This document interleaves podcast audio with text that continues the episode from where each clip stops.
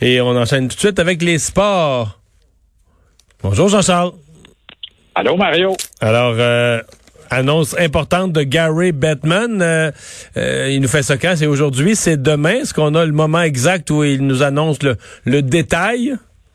Oui, il va faire ça à 16h30 cet après-midi, donc dans à peu près dans un peu moins de 40 minutes. Au moment où on se parle, il est en conférence téléphonique avec son adjoint Bill Daly auprès des 31 directeurs généraux de la Ligue nationale et bon nombre de ceux-là euh, ont énormément de questions pour les autorités de la Ligue. Je suis pas sûr qu'ils en auront assez d'une heure, une heure et quart Hmm. d'entretien en appel conférence Mais aujourd'hui. est-ce qu'on aura que- tous les détails, les dates, les camps d'entraînement, les séries, le comment de, tout? On aura le détail. Moi, je m'attends à ce qu'on confirme ce qu'on sait pas mal déjà. C'est un secret pas très bien gardé. Il y aura 24 équipes en série, dont le Canadien qui entre par la 24e et dernière porte. Il y a un tour à rajouter, donc, ce qui fait en sorte que les huit, les huit équipes de tête, quatre dans l'Est et quatre dans l'Ouest, vont demeurer en principe sur le quai pendant que les euh, 16 autres équipes vont s'adonner dans un premier tour 3 de 5, dont le Canadien contre les Pingouins. Et, le Euh, concept du premier tour, là, le concept du premier tour, c'est que le Canadien est dedans parce qu'il n'était pas mathématiquement éliminé, c'est ça? On exclut ceux qui étaient mathématiquement éliminés?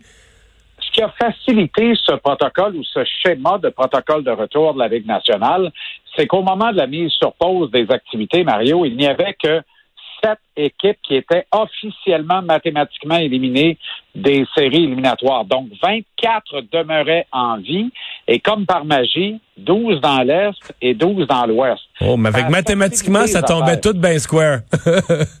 ça tombait exactement, les pièces du puzzle tombaient toutes en place et ça permet donc cette reprise euh, qui soulève de vives critiques, là, il faut le dire, mais tout le monde l'a entériné. 29 équipes sur 31 se sont dites d'accord au niveau de l'association des joueurs. Maintenant, on ne va pas aujourd'hui donner la date exacte de reprise, pas plus que les lieux où euh, se disputeront ces matchs en formule huis clos, parce que tout ça reste encore à être entériné, confirmé, validé entre la Ligue nationale et l'Association des joueurs. Autrement dit, là, là, la vraie bataille commence. On va, on va vraiment débattre de points très précis par rapport notamment euh, à, la sécurité euh, des joueurs en cas de contraction de la COVID. S'il y a un test positif, il se passe quoi? Tu comprends? Si un joueur là, en parfaite santé, Mario, contracte la COVID dans l'exercice de ses fonctions, puis il en développe une pathologie, je sais pas, mais une pathologie pulmonaire permanente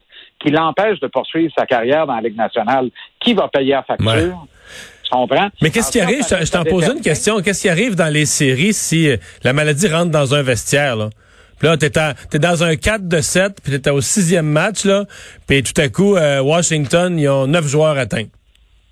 Moi, j'ai pas la réponse à cette question-là, Mais mais, c'est une vraie que question. Bettman va la donner parce que il va autoriser les équipes à avoir un, ce qu'on appelle un taxi squad, notamment lors des Jeux olympiques ou d'habitude en série, habituellement en série éliminatoire dans la Ligue nationale. Donc, les équipes ont le droit d'avoir 30 joueurs dans le contingent. J'imagine qu'on va en garder une vingtaine, puis on va isoler les autres, mais ils vont s'entraîner quand même, prêts à prendre le relais le cas échéant, mais ça reste à être déterminé.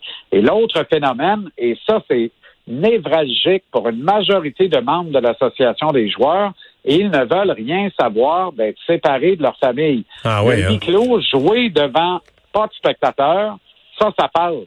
Mais être isolé de leur famille pendant quelques mois, il y a une très grande majorité de joueurs qui ne veulent absolument rien savoir de ça.